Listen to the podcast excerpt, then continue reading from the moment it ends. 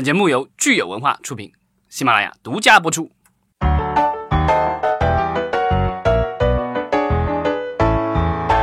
好，欢迎大家收听新一期的《影视观察》，我是老张。大家好，我是石溪。今天我们也要聊，又还要继续聊一个热点话题，追一个热点，《复仇者联盟四》。对，如果大家像我一样的，那就是已经蠢蠢欲动了。当然，但是我看还没买票。对啊，但是我看了一下这两天的售票平台，我就啊，胆怯了。对呀，这个我的肝都颤了。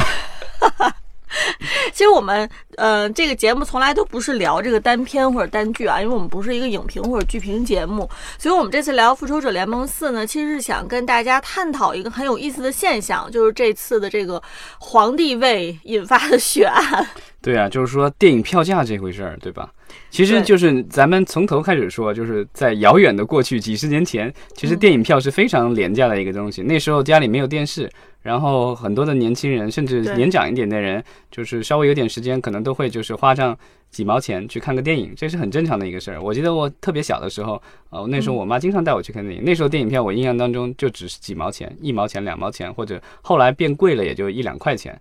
然后到了这个九十年代，等到这个所谓的有美国大片引进了以后，我当时记得当时那个票价卖到十块钱一张，就什么真实的谎言之类，那已经是非常厉害的票价了。当时你想，一个月的收入几十块、上百块吧，然后一一张电影票说要十块，那时候已经觉得是很了不起，那是美国进口大片才有的这个票价，对吧？就所以其实听起来好像说，如果是这个片子质量更好，片子的这个体量更大。它按理来说，它的票价就是应该高，呃，对。但是在往后，那时间往后，我可以说，在这十年，我上大学的时候，二零零二年到零六年之间，嗯，那个时候的话，其实属于中国电影的一个低潮。很多的小城市的话，电影院都被拆了，都没有什么电影了。然后整整个中国的这个票房，直到零六年还是零几年，到了一个低谷，全年才八亿的这个票房。嗯，对啊，当时就是呃，在大城市的话，就是当时上海有所谓的五星级的电影院，像永华什么之类的，那个票价是真贵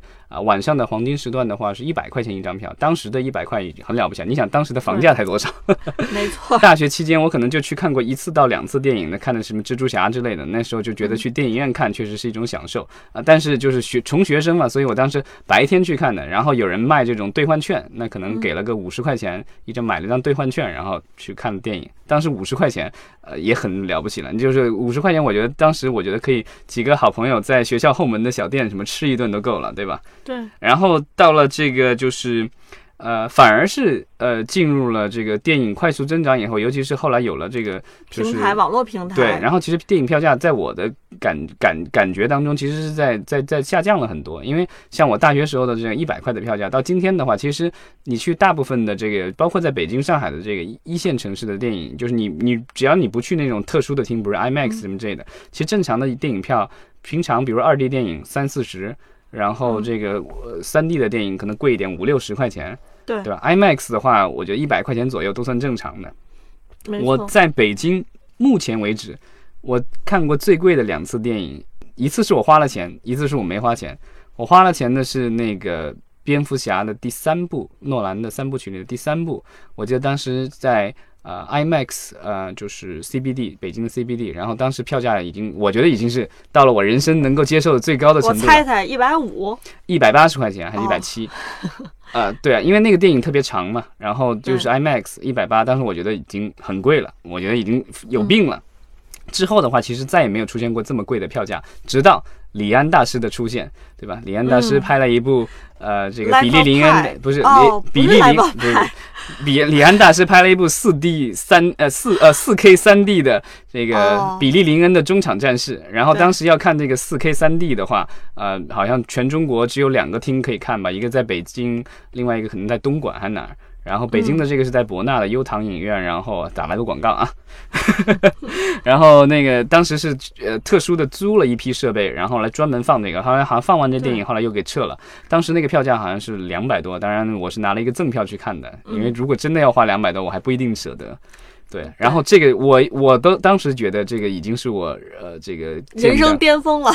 看了电影。对啊，这已经是我接受的最高的这个票价了，不大不大可能高了。当然后来我们可以看到，就是后来我也知道，就是说有一些电影院有所谓的这个 VIP 厅，比如说像华谊或什么之类，它有一些是呃所谓的这个就是只有会员才能进入的这个影厅。那那个的话，就是会员可能一年要交十几万或什么之类的，然后才能进去。那这个就基本上不是跟老百姓无关的这种电影，还有一些在我们讨论的还有一些所谓的这个电影院的 VIP 厅，可能一两百块钱一张票。但我我平时就是一两百，永远都是一两百，那那我就觉得已经很贵了。那这一次的话，就是《复联四》的上映，让我真是大开眼界。嗯，他这个新闻主要爆出来是这个词，好像皇帝位就特别的有趣哈。对，这让我想起了那个，如果大家看《生活大爆炸》的话，里面有一段戏非常有意思，就是 Sheldon 和这个那个 Leonard 两个人去看电影，然后。这个 Leonard 就坐下来了，因为大家如果不知道，嗯，就是没有在美国生活，可能有点有一个有一个事实要解解释一下，就是说在咱们国家，你买电影票的时候，基本上你买了票以后是固定的哪个座位，对吧？对，这这个就是你你买哪儿就坐哪儿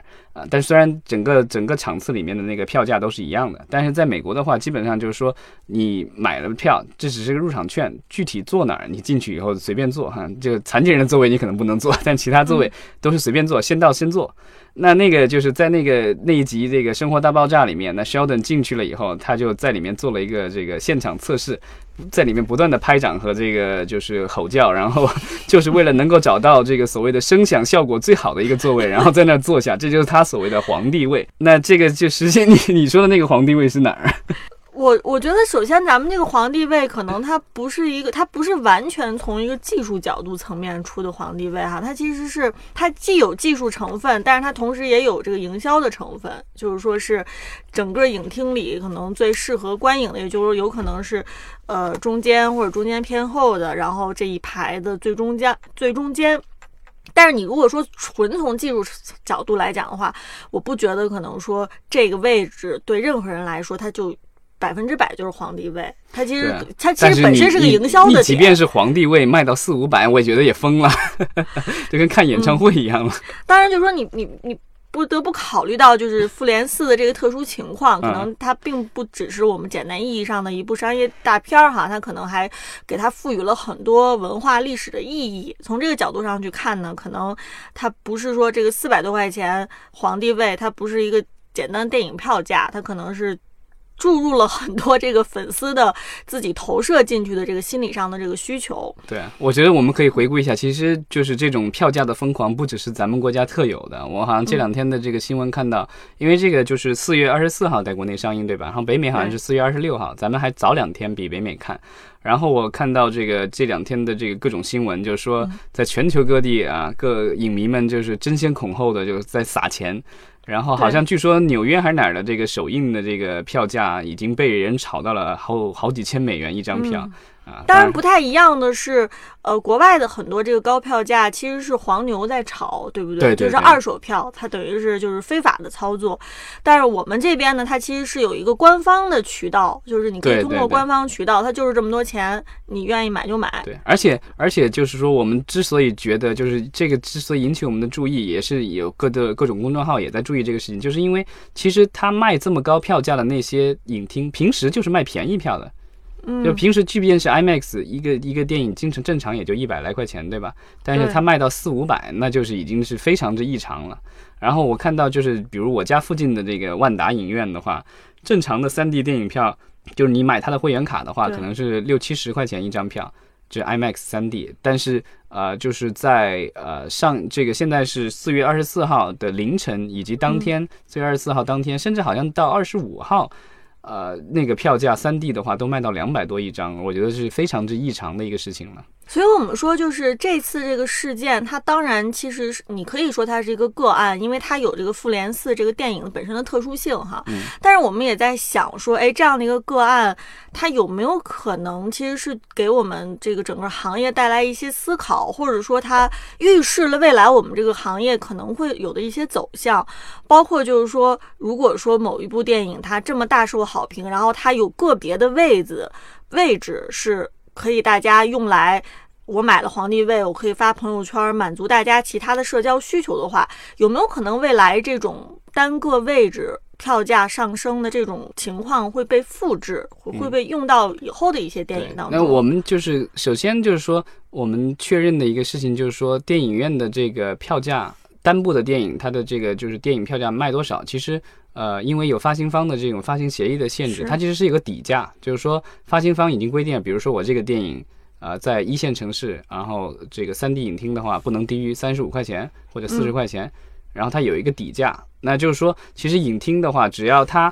不卖低于这个底价的价格，那至于卖多具体卖多少，这个完全是影院的自由。对，这个是我们要承认的一个事实。对，所以其实也就是说，我们说到这次的这个复联，它可能底价是比通常是要高的。呃，问问题是没有，就是并没有吗？有好事的网友去查了查，然后把那个通告，就是这个，就是他们的这个，因为每一次这种电影发发行的时候，它会有一个通告告诉你，就是什么样的规格的影厅是什么样的底价，其实跟正常的那个底价并没有什么区别，好像也就三四十。那其实这样的一这样的。一一个情况的话，就是有一些网友就问了，就说，因为是这样的，就是说我们知道一个电影票卖出去了以后，啊，除了扣去这个所谓的，比如说你是网网上购的票的话，那网络平台可能会分一点点钱，剩下的钱的话是由发行方和影院按照比如说百分之五十四十三和百分之五十七的比例去分的。大概是这样的一个比例啊，那现在的就是很多的网友其实的问题就在于，就是说，呃，我我去支持这个复联四，OK 没有问题，因为我喜欢它，我想支持它，我想让迪士尼多赚钱，对吧？对。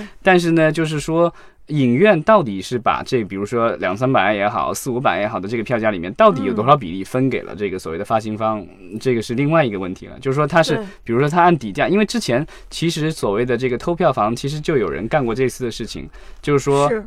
啊，比如说我这张票，那我卖了卖给你一百块，呃，但是我跟这个就是偏方说，我这东西只卖了五十块，那我只分五十块里的百分之四十三给你，那剩下的那个剩下的那个就是呃多出来的那五十块我全拿，这个它的分的比例就高很多了。啊，甚至他之前出现过那种所谓的偷票房的手段，就是说，呃，套票的这个形式。比如说，我卖给你两张票，正常的话，两张票的话，比如说是一百块钱，但我卖给你一百五，为什么呢？因为我里面还那个搭售了这个所谓的这个爆米花。但是呢，就是对，但是呢，就是说这个最低的票价，比如说是这个还要更低一点，他就是把那个最低票价算上，然后呢，就是把剩下多余的那个钱全部都算在自这个爆米花了，他把爆米花的价格抬上来，对，然后把电影票这个压下去。嗯，所以其实就可能大家会觉得这样操作它有很多灰色的地带，然后最终并不是片方获益，而是让影院获益了。它有可能会把皇帝位的这个价值比较多的算在说这是我们影院的一个额外的特殊的服务，它跟电影本身没有关系。对，所以我我可以把它把它算为叫选选选座费，对吧？我如果这个是选座费，因为就是说我们现在的那个其实。正常时候你去电影院的话，它不像看演唱会，演唱会的话不同区域是不同的票价的。那就是电影院的话，你不管是在哪个区，即便是最边角、最不好的座位，其实你说是五十块一张票的话，那整个厅都是五十块一张票，对吧？对，这个就是，而且这个是。比如说，我们去这个戏院哈看戏剧也好，它的这个票的分区是大家已经就是社会都认可的了，它是一个公公开透明的，它是不管是这个出品方还是呃这个发行方，他们都遵循的同一个这个商业的逻辑计算方式。但是我们现在就是说回到，的确说现在有很多影迷可能会觉得愤愤不平，是因为其实现在是对于我们已有的认可的一个对于电影的这个游戏。规则、商业规则的一个完全的是一个突如其来的一个事情，就有点像，就是说那个坐地起价的那种感觉。就是说平时我去那儿是大众消费，然后我我突然一夜醒来，发现哎，那成了一个这个就是高档消费场所。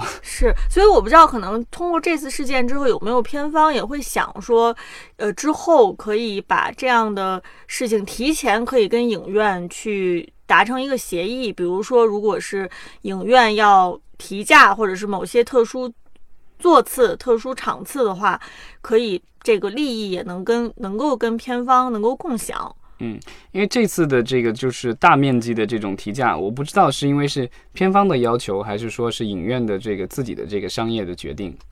我如果有这个有网友啊，不是，如果有听友这个知道有内情的话，欢迎这个主动留言。嗯，但是他如果是片方的要求的话，他为什么不最早在？在他跟影院达成这个最低售价协议的时候，把这个最低价就直接提上去呢？啊，这种坏事儿不能够 到处说吧？好吧，所以我们就是其实说说回到就是说，呃，这一次事件它的一个对我们产生的一个启示哈，就是我们由此可能产生了一些思考。我觉得可以联系到我们春节档总结的时候在说的，其实今年的这个观影人次，嗯，呃，和票价的一个关系。其实今年观影人次增量是。呃，负增长，负呃，相当于就没有 没有增量，就是听起来好听就是负增长。对，但是今年反而这个春节档的票价其实是就是最后总票房是 OK 的，虽然观影人次下降了，总票房是 OK 的，但就是每个人买的这个票价也是比往年是又要高了一些了。所以就是我们看这个回顾春节档啊，再联系这次事件，不得不让人有一个疑问，就是说以后会不会这个观影人次和总票房反而是成一个反比，就是说，越少的人花更多的钱去看电影，是让总票房增加了，但是观影人数其实是在下降的。嗯，那其实就是说，看电影院就是到底是靠什么挣钱了？呃，如果它是主要是靠票房挣钱，那如果它的这个来的人越少的话。呃，但反正只要是总的营业额上升的话，其实对他来说也没何乐而不为的。对，那如果他只关心最后的那个票房收入就好了。对，那其实但是呢，就是如果是按照美国的电影院的那个逻辑的话，其实对他们来说，其实美国的电影票对他们的收入来说其实不是很高，因为之前咱们聊过，咱们国家电影票已经。呃，到了快六美元到七美元的平均票价了，就是三十三四十块钱。对。然后美国的话，它的平均票价其实才八九美元，那相当于它的人均收入来说，其实是不是那么高的？对。但是我们可以看到是说，美国的包括像 AMC 啊这种这种大的这种连锁的院线的话，它其实最主要的呃利润的来源并不是卖票，对。它主要是来源于它的呃卖品，其实就是我们说的可乐加爆米花。所以为什么美国产那么多爆米花电影？因为这个就是。呃，他们主要的这个利润来源其实是在卖吃的、卖喝的这方面，甚至现在美国的一些高档的电影院，它已经学着就像戏院一样的，它甚至会卖酒精类的饮料。你都进去都不知道看的是什么，反正有的看就行了。那如果就是说，如果将来我们的，因为现在其实国内的很多影院其实也想要说，希望将来能从卖品上挣更多的钱，但他如果是通过高票价把大量的人都挡在门口了，那我不知道这个会对他的这个卖品。会有什么样的影响？那你换句话来说，它的卖品可能要要要升要升值，它要要是提高价格和提高规格才行，不然这个那么对吧？都高消费场所，然后你卖那么卖那么低档的 可乐加爆米花，好像也不大合适了。而且可能就是占你的这个收整个收入可能也不会太多，那可能他得就得开始卖酒或卖什么了。嗯，也说到这个，的确让我想到了，其实我们一直之前其实，在每次在讨论说中国这个电影。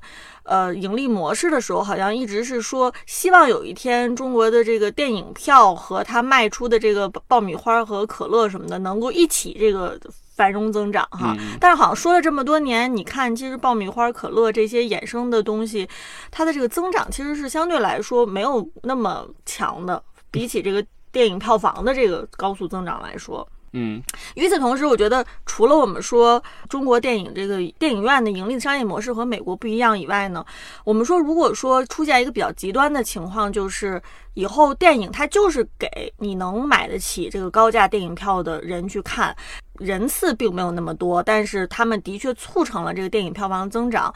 电影变成越来越小众的一部分人能消费起的产品的时候。那可能对于更大多大多数人来说，他们会觉得电影不是他们再也不是他们首选的这个这个这个合家的娱乐方式、合家欢的娱乐方式了。他们可能觉得说啊，我倒不如先想到的是手机、电视或者电脑屏幕。或者是其他的娱乐方式，这个其实就让我想起了我在最开头讲到九十年代电影院的遭遇。就九十年代的时候，电影院的票价涨的就已经很快了，从几毛钱涨到了十块钱，已经涨得很厉害了。然后全国的票房就开始下降了。为什么？其实它有几个重要的节点，就是说有线电视的普及。因为在九十年代的时候，中国经历了，就因为美国的有线电视可能是在七八十年代大发展的，但是就是在中国的话，其实有线电视的普及是在九十年代。那有线电视一普及，然后后来的各种的电影频道、各种电视剧频道的这个播出，然后就是突然一下，本来我家里可能就三四个频道，大量的这个电影我看不到，但是呢，就是有了这个有线电视台以后，我其实打开电视有几十个，当时可能就几十个频道吧，但是有各种各样的节目，那我的这个时间就花在那上面就好了。那如果要十块钱一张电影票，我可能就不去了。那当时就造成了电影院的大量的萎缩，然后电影中国的电影票房就是从几十亿，就是瞬间直转直下，就变成几亿。然后电影院的数量的话，其实基本上就属于在很多的这个县城电影院就消失了。因为就是它其实就成了一个相对高档的这个消费了。那我不知道，就是说如果现现在我们突然一下也走这样的道路的话，会不会造成同样的结果？就是说，因为我们现在今天的话，我们全国是有大概有一万个影厅吧，然后呃一万个影院，然后大概有五万多的这个荧幕。那如果是如果是把电影做成一个高档消费的话，那也许就是这其中的可能百分之七八十、百分之九十都得关掉，然后只剩下就是塔尖儿的这个。最高级的那些，嗯，所以我们当然就是现在说的，其实是一种极端情况啊。这个情况不是说在可能你可见的三五年内马上会发生的，但是只是就是说，我们是其实想提起大家的一个呃，供大家一个思考的，就是当你的这个观影人次下降的时候，你的总票房即便在短期内呃出现了这个增长，但是这种增长到底能不能？可以维持很久，它有可能是短期内的一个增长，但是过了这段时间之后，你会发现说，哎，大家整个观影习惯都改变了，大家可能不认为电影是一个面向大众的消费品了。那那个时候，如果整个大家对于电影的认识都改变的话，可能会出现一个非常迅速的大家远离因为因为现在的电影票的票价的话，其实它相对比较低，对于比如说情侣来说，出去谈恋爱之类的约会，然后。它可以冲是一个冲动型的消费，就是说，呃，我们俩比如吃个饭，对吧？吃完饭以后，然后觉得哎没什么事儿，然后看最近在上映什么电影，然后觉得还可以，那就买个票去看吧，因为也不贵。对，而且你好不好看我也认了。对，但是冲动型的消费，你说比如说看演唱会，现在大城市看个演唱会动不动好几百上千，对吧？我很少有听说有人是冲动型的消费，说 哎咱俩去看个演唱会吧，今天那谁谁谁在，基本上我觉得都是属于这个提前很久就把票买好了，对吧？这个东西就是它不会是冲动型的消费了。那将来的话，如果是电影，然因为这一次的话，只是《复仇者联盟四》，因为是一个万众期待的大片儿，然后电影院可能就这个借机把这个价格给炒上去了。但是不知道就是如果将来的话，有其他的电影，因为我觉得就是其实说实话，大量的电影，我觉得就是大家不会觉得会值得花那么多钱然后去看的。至少我觉得就是按照目前咱们国家的这个消费力来说。这次这个复复联四的这个事情是个偶然的事件，但是我相信还是因为这个事件会让很多影院的这个工作人员，他们可能会更愿意去花心思多思考，说，哎，一部电影到底它有没有这个价格可调动调动的一个空间？嗯，可能思考的结果可能是有偶尔个别的一些电影可能会有这样的可以调控。这样的一个空间，但是大多数以我们目前的国产电影来说，可能这个调控的这个空间还是不是很大的，还是比较小的。对，那个就是《复仇者联盟四》的特殊性，之前其实其实咱们也聊过，因为它是从零八年的钢铁侠开端，然后这个所谓的漫威电影宇宙，然后其实是过去的几十部电影十年内积累到今天这一步，所以我觉得它是等于是放了几十个预告片以后的终极大片。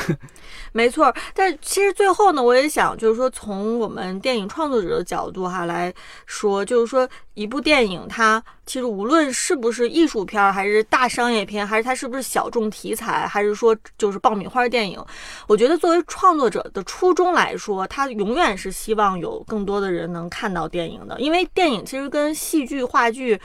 呃，非常不一样的一点是，它毕竟是按照拷贝来走的，它不是说我演一场就是这么多人看，对吧？它从它这个媒介形式来说，它就是大众媒介，它是可以复制的。所以你创作者的初衷，他永远是希望自己的作品能够。到达到更多的这个受众，考虑到这一点，就是说你电影本身它不但有这个要遵循一个商业的规律，它不不但就是说，呃，是呃供求关系，它不但遵循遵循供求关系，它同时其实也具有一些这个。本身意识形态的这样的一个属性，对，因为其实这个也涉及到，就是说它的盈盈利模式。因为电影公司就是咱们国家电影公司稍微畸形一些，就是说，呃，大量的这个营收都是来源于电影票房，可能有些公司可能百分之八九十都是来源于票房，其他的可能来源于少量的来源于销售给网站或者销售给到国外或版者什么之类权对。对。但是啊，就是在美国的话，就是包括这个六大现在的五大什么的，他们其实嗯。对、对他们的这个电影产品来说，其实他们的收入可能比如说百分之二三十可能是来源于，可能更低。呃，来源于这个所谓的电影票房，其他的来源于比如销售给呃这个有线电视台啊，销售给网络啊，还有很多衍生品啊、主题公园啊，来源于这些。所以，如果他一旦把他的这个东西做得过于高冷，然后很多人消费不起的话，嗯那会影响到这个一系列的这个等于是这个多米诺骨牌这样的效应，就是说这个会让有可能会让整个 IP 的这个价值下降，因为它。后续的其实是还是要靠大众商品，他卖的 T 恤啊，它卖的主题公园，那就是其实是大众消费，其实并不是说一个奢侈品的消费的概念。没错，所以，我们如果从电影，它不但有我们现在眼睛可以看到的这个表面的这个商业利益，它其实还有很多深层次的，从它的这个大众启蒙功能啊，从它的这个艺术属性，以及从它这个 IP 的这个连锁价值来说，我觉得我们也不能简单的只把这个电影当成是一个好像是呃一般的奢侈品啊，或者一般的大众消费品啊，比如说快消品啊，或者是汽车行业去这么简单的进行比较，因为它有很多很复杂的这个元素，让它跟普通的没有艺术性的这个消费品来说还是非常不一样的。嗯，对，然后就是这一次，呃，其实网友抱抱怨过的另外一个事情，我不知道，我没因为我没没有自己亲身去买票，但是另外一个事情，我觉得那如果真的是发生过的话，那我觉得电影院这一次是有过错的，就是说，啊、有人抱怨说，就是说现在有些电影院可能就是。提前故意把那个场次给锁呃给锁掉，然后就是故意嗯。把票价抬高，甚至有人比如说买了这个便宜的票以后，正常的票价以后，他把那个场次给取消，然后重，因为他觉得这个就是买愿意有意愿买的人特别多，所以他把那个场次取消，然后再再单重新开对场，次，再嗯。再重同样的厅，可能同样的时间，哦。再重新上场次，然后告诉你说，本来是五十块的票，现在我要两百五，嗯，对你买不买？就是这个就是欺负这个就是欺负消费者了。这个是有悖职业道德和商业道德。对啊，这个东西嗯就是属于我我我和你之间的买卖关系，其实是一种商业承诺嘛。然后其实你就破坏了你对我的一个承诺。这个东西，我觉得如果呃如果是这样的话，我觉得这个有点杀鸡取卵。太卑劣了。这个如果是嗯把消费者就是惹毛了，那以后就就拒绝去影院了。我觉得这个是商业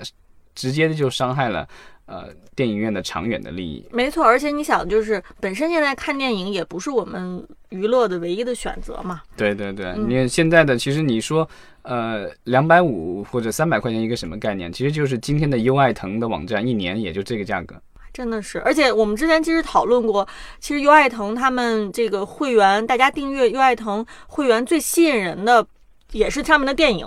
也不是上面的剧集，就大家还是愿意为了这个视频网站上的电影去付费的嘛。对，如果只是嗯看剧集，其实他们有很多免费的内容，虽然有插广告，但是估计很多人会愿意容忍的。但是就是为了电影，其实呃更多的人是愿意付钱的，因为我觉得其实可能也是因为有电影院这个商业模式的存在，就嗯大家潜意识里会觉得电影好像比电视剧高级一点，然后为电影我可能会愿意嗯多付出一些。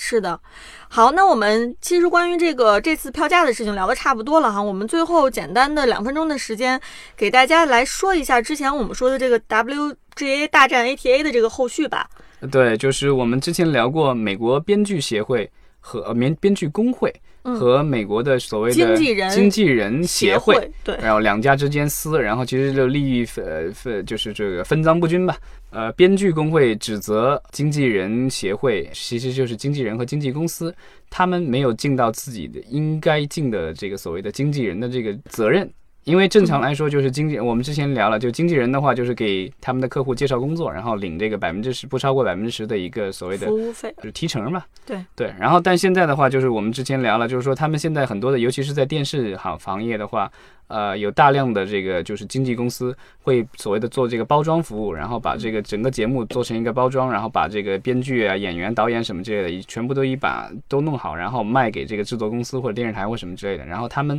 从这个整个的预算里去拿这个提成。那这个就是之前已经闹得不可开交，然后前几天应该是有大量的编剧工会的会员已经是把就是那些著名的编剧了，已经在这个各种社交媒体上公开把他们把经纪公司开除的信已经贴出来了。所以他们其实之前进行了一个很漫长的谈判，但是这个谈判最终破裂了，双方谁都不愿意让步，变成说不得不这个很多编剧要把他们的经纪人开除。但是与此同时，这个事情并不是说开除了就。完事大吉了哈，后面还有很多问题，包括说我们最新出来的新闻是，WGA 已经把 ATA 告上了法庭。对，就是要对簿公堂了，然后也是把很多挺有意思的一些关于这个打包这个事情，呃，对他们的一个就是伤害，然后一一都列出来了，等于是这个用血泪史哭诉。嗯我觉得他在说这个打包费本身对于这个行业以及对于编剧的伤害之前，他们其实对于这个打包费是进行了一些很有意思的法律上的一些定义哈，嗯然后包括就是说打包费的实质是